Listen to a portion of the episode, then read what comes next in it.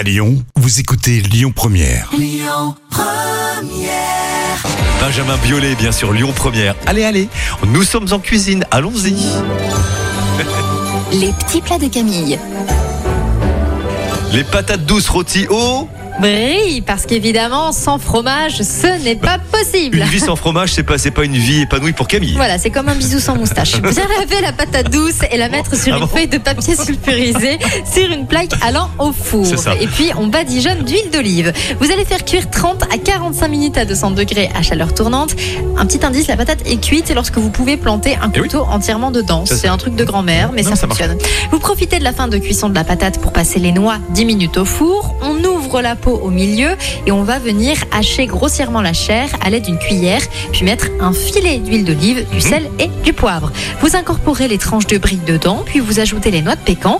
On enveloppe dans du papier aluminium, on remet 5 minutes dans le four encore chaud et on déguste. Merci Camille. Pour vous, un bon roulement de batterie, les Easy Top sur Lyon Première. Oui, avant 10h. Écoutez votre radio Lyon Première en direct sur l'application Lyon Première, lyonpremière.fr et bien sûr à Lyon sur 90.2 FM et en DAB+.